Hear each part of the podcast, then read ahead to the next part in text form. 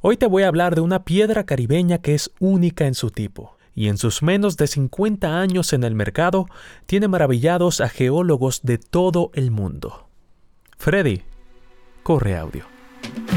Señora, muy buenas tardes, muy buenos días. La historia de hoy te va a llevar de la de la bien mezclado. Me encanta porque habla de comida. Muchísimos datos interesantes que su nombre lleva rondando el mundo casi. Sigue sintonizando y te voy a contar. Nos vamos a desplazar a la historia de hoy. Se dice que la historia de hoy popularizar un dicho. Recuerdo que afuera de tu casa existe todo un planeta todo mestizo. un planeta mestizo. Señores, muy buenos días. Mi nombre es Jorge Mejía y te quiero dar la bienvenida cordialmente al Planeta Mestizo, un podcast bien mezclado donde tú y yo, por medio de relatos y curiosidades, descubrimos todos los colores que conforman la paleta global de la que hoy formamos parte. Ya hemos hablado antes de platillos, leyendas, dichos populares y personajes interesantes, pero en el episodio de hoy vamos a expandir un poco más la diversidad de curiosidades que nos gusta abarcar aquí. Hoy te quiero hablar de una pectolita. ¿Una qué? Exacto, esta palabra proviene del griego pectos, que significa compactado, y litos, que significa piedra. Las pectolitas son un tipo de mineral del grupo de los silicatos que se pueden encontrar en diferentes tipos de rocas magmáticas como los basaltos, las andesitas y las sienitas nefelínicas. Químicamente es un silicato de calcio y sodio. Y bueno, evidentemente mi conocimiento de geología no alcanza para explicarte qué significa realmente todo esto. Pero quédate conmigo porque esto nos va a conducir a donde queremos llegar. Ahora bien, este mineral no es una piedra cualquiera que puedes encontrar en el parque de tu ciudad. De hecho, son pocos los lugares donde se han encontrado yacimientos importantes. Algunos de ellos se encuentran en California, en Nueva Jersey, en las Bahamas, en Italia y en Inglaterra. Y lo que tiene de peculiar la pectolita es la forma y la belleza de los cristales que se forman en ella, en un color traslúcido, blanco o un amarillo o verde muy pálido, lo cual la hace un objeto de valor para coleccionistas. El problema con ella es que fuera de la venta coleccionistas no puede ser utilizada para la joyería, porque la piedra suele ser muy delicada al tacto y sus cristales delgados al quebrantarse pueden penetrar fácilmente la piel y son difíciles de eliminar entonces probablemente no sea el regalo correcto para una declaración de amor a tu pareja. Sin embargo, existe un tipo de pectolita que presume propiedades únicas que la distinguen de sus hermanas.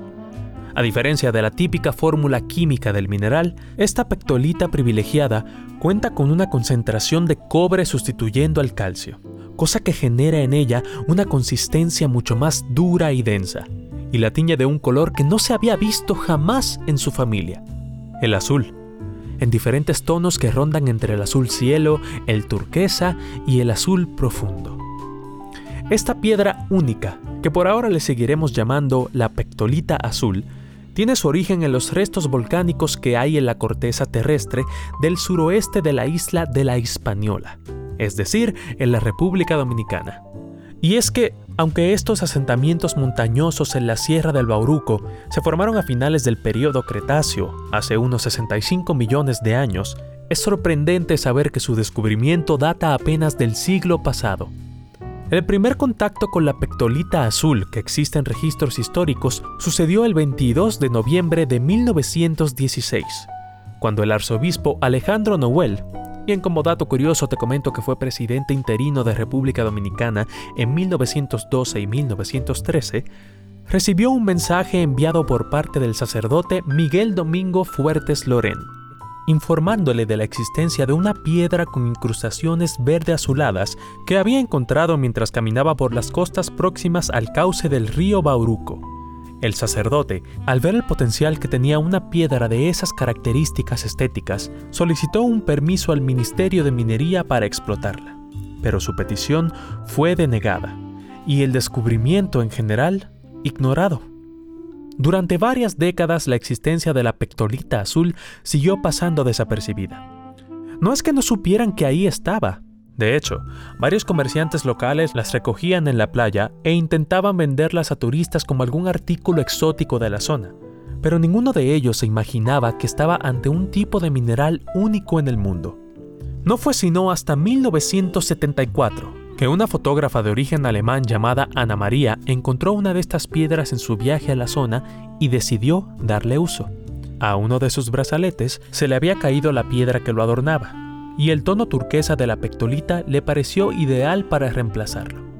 Casualmente, sabía que el marido de su peluquera en Santo Domingo tenía un taller de joyería, así que tenía todo lo necesario para lograr su cometido.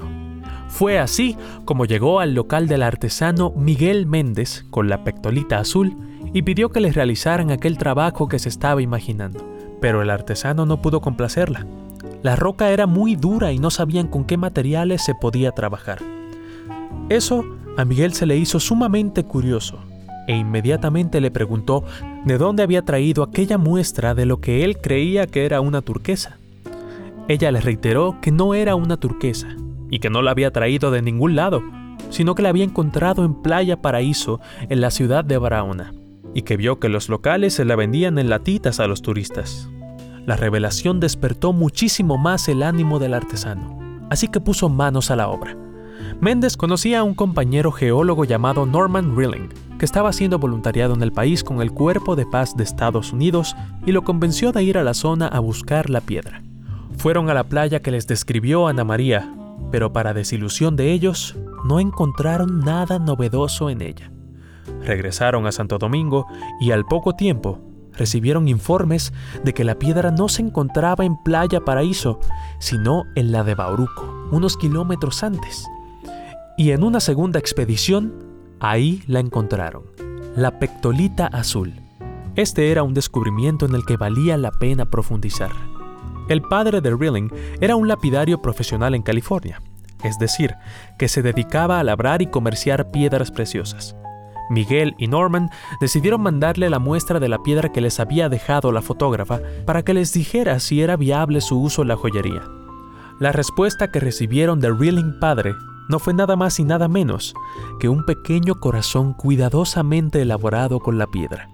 Y una nota, indicando que a pesar de ser un poco difícil de trabajar, era muy propicia para la joyería, y en el mismo mensaje les indicó con qué equipos era posible tallarla. Para un artesano y un geólogo extranjero en medio de un voluntariado, la noticia de que acababan de descubrir una nueva piedra semipreciosa causaba una emoción inconmensurable.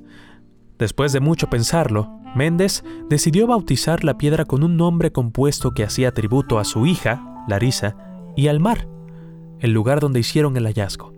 Fue así como aquella pectolita azul quedó sellada con el nombre con el que se le conoce desde entonces, el Larimar.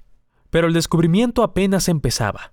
Para explotar esta piedra tendrían primero que saber cómo recolectarla. Norman, consciente de que un mineral de ese tipo no se originaba en el agua, le recomendó a Miguel que siguieran cuesta arriba el afluente del río Bauruco, porque tenía la teoría de que las piedras llegaban a la playa arrastrándose por ahí. Pasaron unos pocos días y por fin Miguel y sus compañeros encontraron el depósito. El sueño era posible. Ahí estaba, un lugar donde la lluvia arrastraba la tierra y descubría los pedazos del arimar en ella. Seguramente debajo de ella existirían también grandes concentraciones del mineral. Ese mismo año se empezó a explotar la mina y hoy existen en aquel asentamiento 77 pozos artesanales de extracción del arimar, con hasta 300 pies de profundidad, y unos 500 hombres trabajan en ellas constantemente. El larimar fue examinado y se comprobó que efectivamente era una piedra única en el mundo y exclusiva de la República Dominicana. Actualmente podemos encontrar el larimar en joyerías de todo el país, comúnmente en prendas de plata y de oro. Las prendas que elaboran los artesanos dominicanos son vendidas a locales y turistas y exportadas a países como China, Estados Unidos, India, España, México y Brasil. Asimismo, en el año 2011 la piedra fue nombrada Piedra Nacional del país y desde el año 2018 la República Dominicana conmemora el Día Nacional del Larimar cada 22 de noviembre, en honor a aquel primer hallazgo del sacerdote Fuertes Loren. Si estás en la República Dominicana, no olvides visitar joyerías locales y presenciar la belleza de esta piedra. Y nota cómo ninguna pieza es igual a la otra, y todas tienen ese particular tono azul que recuerda al mar, donde fueron encontradas por primera vez. Y ahí la tienen, la historia de la gran pectolita azul. Como siempre, muchas gracias por escuchar este episodio del podcast. Recuerda seguirme en mi cuenta de Instagram, planeta-mestizo, para que abramos un poco la conversación y sigamos compartiendo más datos curiosos sobre esta piedra. Señores, ha sido un placer. Los espero con un nuevo episodio disponible todos los jueves desde las 8 a.m. hora central de México. Mi nombre es Jorge Mejía y te recuerdo que afuera de tu casa existe todo un planeta mestizo. Sigamos conociéndolo en la siguiente edición. ¡Vámonos, Freddy! La respuesta que recibieron del Reeling Padre, que se llamaba... ¿Cómo se llamaba? Ya no me acuerdo, no lo voy a decir.